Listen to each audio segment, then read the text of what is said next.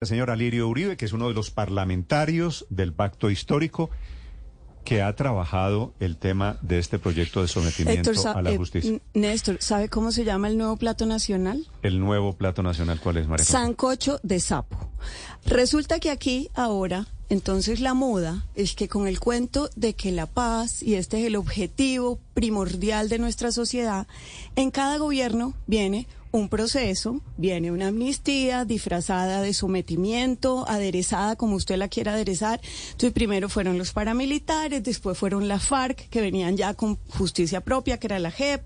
Ahora viene la nueva versión, que es la ley de sometimiento.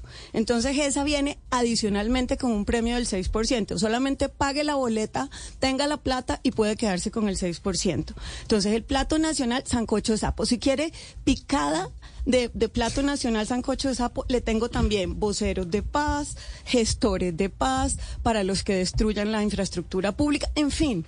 Aquí entonces ya la gente que toda la vida se ha comportado correctamente, que no ha cometido delitos, el mensaje que tiene es que hay que seguir tragando le- sapos le eternamente. Le, le preguntaba Sí, por eso, María Consuelo, al doctor Alirio, por ese principio, Héctor, que ustedes los abogados llaman el de proporcionalidad. Porque una persona que está inclusive con un detenido, que tiene un familiar, un conocido que paga en la cárcel 20 años, una condena de 20 años, dice, yo maté a una persona o cometí tal delito y estoy condenado a 20 y pico años de cárcel. Estamos hablando aquí de que lo de hoy, estos son traquetos puros y duros, para seis decirlo con todo años, el- seis años. Entonces, sencillamente, aquí ya derrotamos el concepto de justicia, del narcotráfico nadie habla, ese es como el tabú, o sea, nadie, no se habla de Bruno, del narcotráfico nadie habla, y la fuerza pública desmoralizada porque ya no los pueden coger, sino que van a terminar cuidándolos. O sea, esa, eso sí, Sí, ya es la tapa, desafortunadamente, sancocho de sapo. desafortunadamente el- la, la receta eh, que me parece que María Consuelo describe bien es una receta ya vieja, ¿no? No es una receta que se está inventando este gobierno. Eh, particularmente, digamos, la receta original Pero Héctor, ¿sabe- proviene del sabe año cuál es la 2005. diferencia en la receta Eh, de hoy? Que metieron aquí narcotráfico. Ya a todo el mundo. Es decir, No, no, no, es- no, es- esto es siempre para- fue igual, siempre fue igual, Néstor, porque en la ley 975 del 2005, que Los se paras eran el primer narcos, gobierno del expresidente Álvaro Uribe, eh, y que es, digamos, la receta original del, del sancocho de sapos, como la, bien la llama María Consuelo, eh, de- pues incluía a, a estos mismos delincuentes, digamos, eran los paramilitares que cometían los mismos delitos que cometen las eh, personas que hoy podrían ser sujetos de los beneficios que se están pretendiendo con esta ley de con esta ley de sometimiento. Desafortunadamente sí fuimos recorriendo ese camino, pero yo creo que necesariamente lo fuimos recorriendo. A mí me parece que esa ley 975, por ejemplo, eh, que ya mencioné, la denominada ley de justicia y paz, produjo unos efectos positivos eh, porque se logró Pero, eh, Héctor, aquí estamos realmente desmovilizar no de unas delitos, estructuras que estaban No de produciendo. delitos de carácter político. No, y ahora menos, menos No, no, pena no, efectiva. eh, claro, Antes no, en la, ocho en la ley de justicia, en la ley de justicia y paz, en la ley de justicia y paz tampoco, eh, tampoco estamos hablando de proceso, de, de procesos contra personas que hubieran cometido delitos políticos.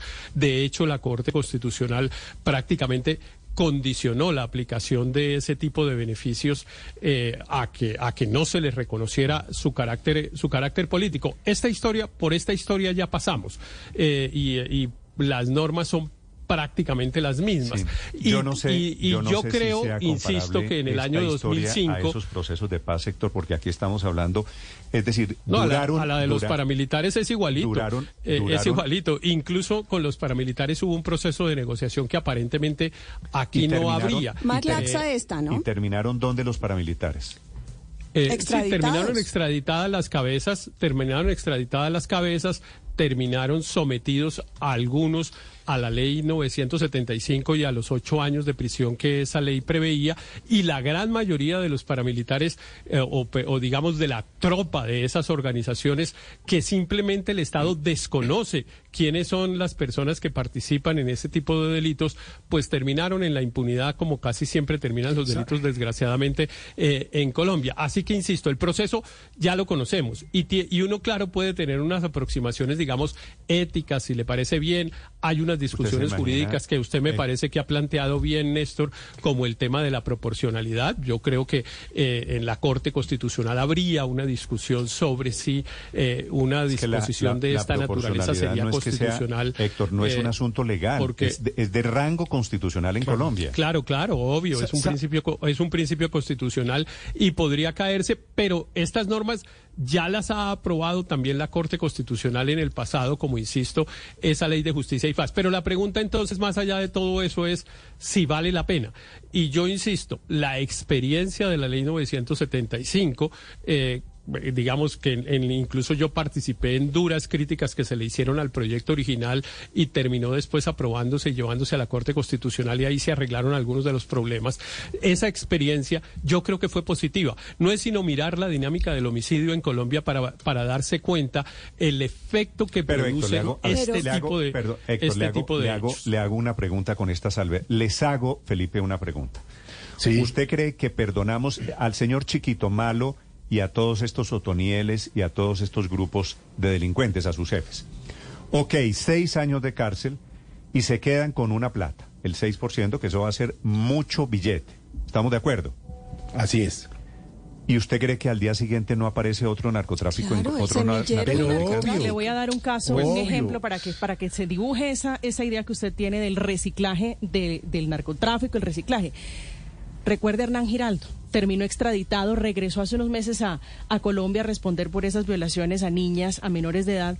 ¿Y sabe quién es el jefe de los Pachenca? Bueno, fue abatido hace un par de meses, pero era Deimer Patiño Giraldo, que es alias 80, sobrino del señor Giraldo, pero hoy no se conoce para La prueba de que usted tiene narco, razón, Néstor. Narco, Felipe, Lo- mi teoría es, Es el que sí. narco, narco caído, el negocio Narco sigue estando por fuera. Eh, ima- Entonces, imagínese que sigue, Es que eso sí es desconocer la Néstor- dinámica, perdón Héctor, es Ima- desconocer la dinámica del negocio del narcotráfico, Néstor.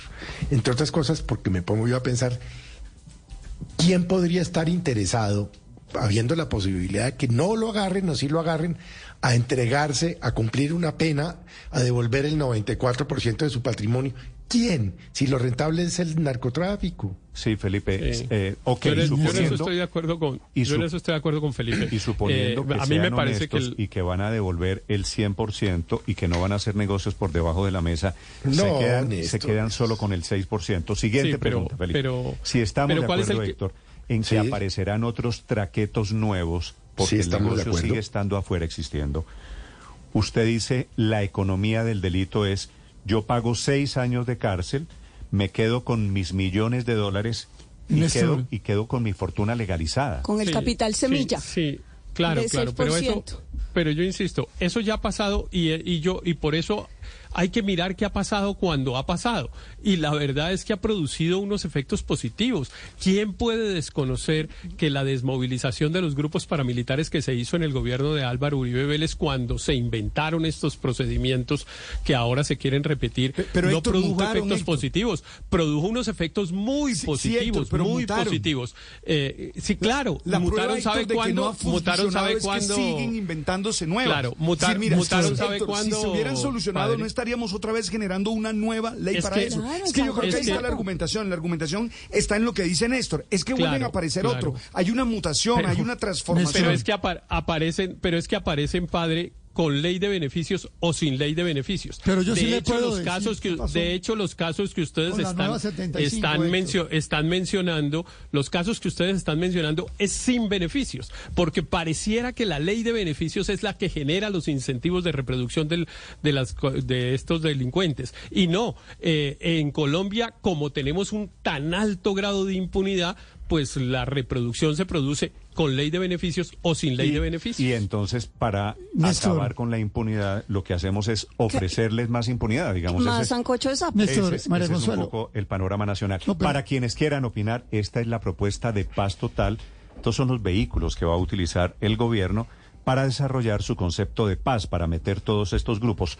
Ojalá, Felipe, ojalá esto funcionara como en la teoría. Néstor. Que usted dice, todos buenos angelitos, acójanse, sométanse quédense con un pedacito y se acaba el negocio del narcotráfico. Sí, acaba la aunque, aunque, aunque, Ese aunque- sería- Héctor, ese sería- pero no solamente una cosa, Aurelio, sola- una ayuda de memoria sobre la ley 975 que me trae a, a colación un oyente ilustrado sobre lo que pasó en ese momento.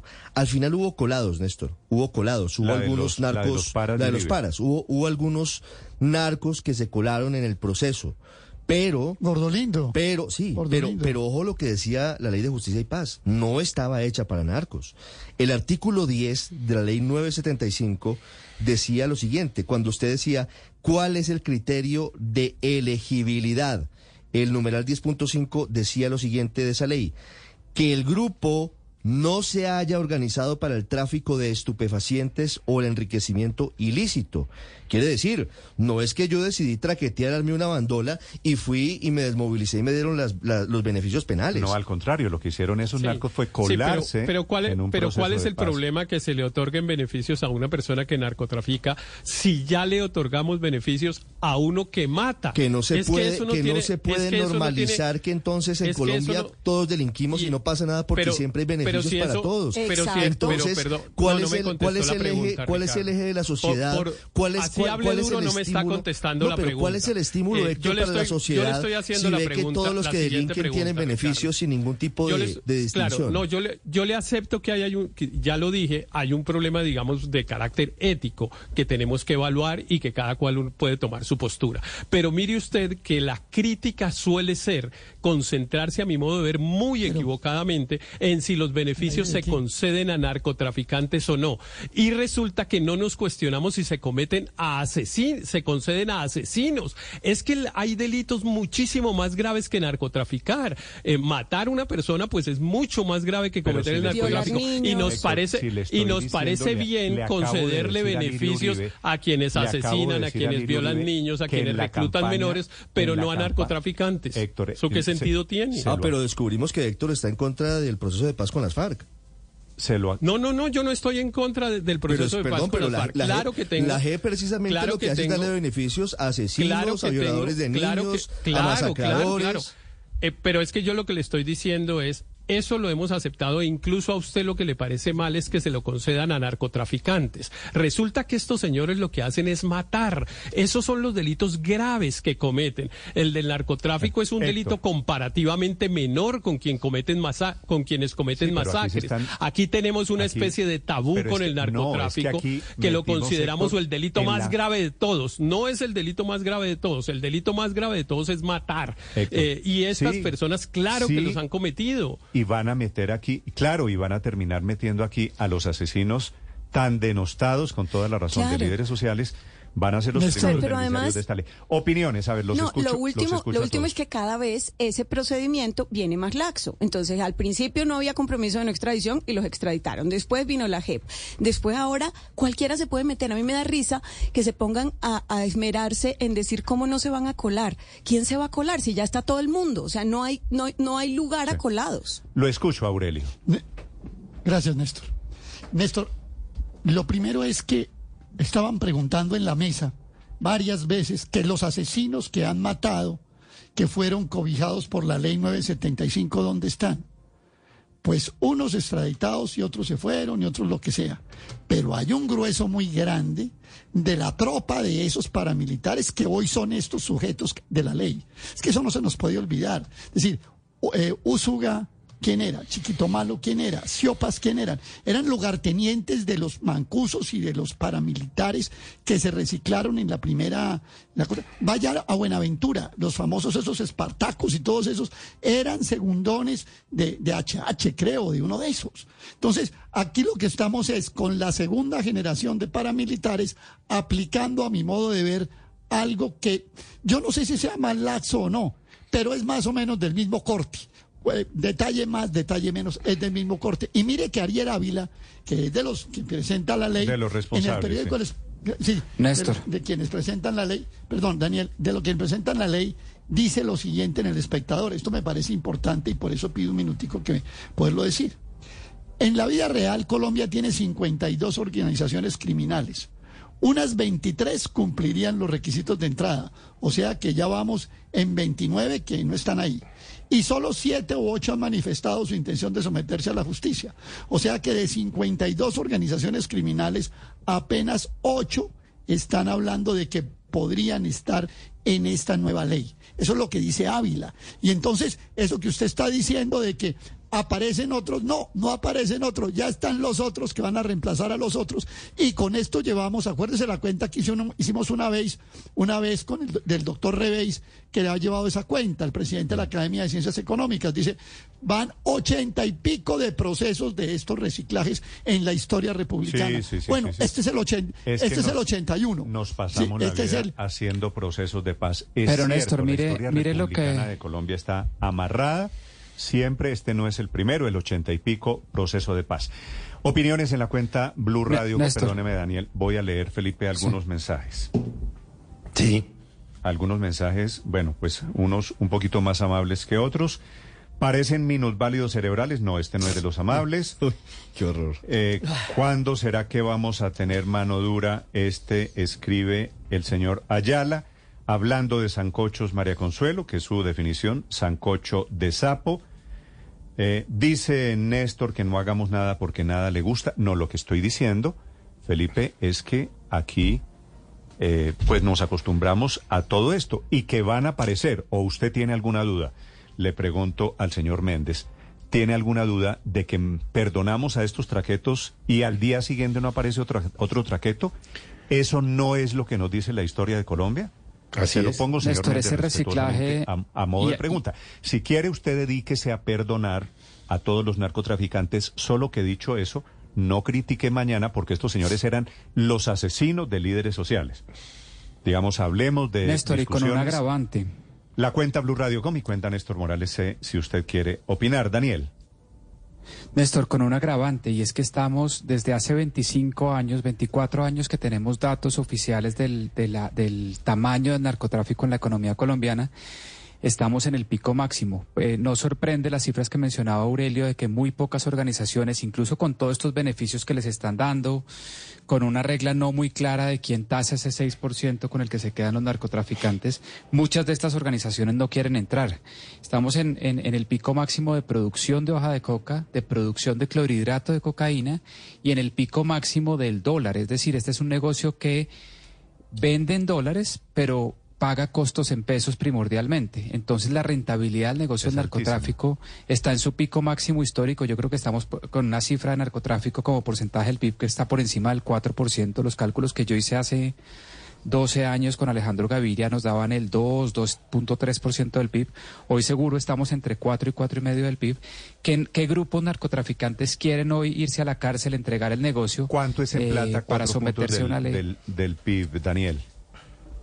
Eh, puede ser más de 60 o 70 billones de, dólares. Eh, es muchísimo dinero lo que está facturando el narcotráfico. Justamente por esa eh, Y eso, y eso, y eso, perdón, perdón, Luis Ernesto. Cada, y eso cada punto del PIB, incentivo en este cada punto del PIB es más o menos 14 billones de pesos. Cada 14, punto del PIB, 28, ahí está, ahí está. billones de estamos pesos. En 60, en 60 billones, la, la cifra que le estaba dando.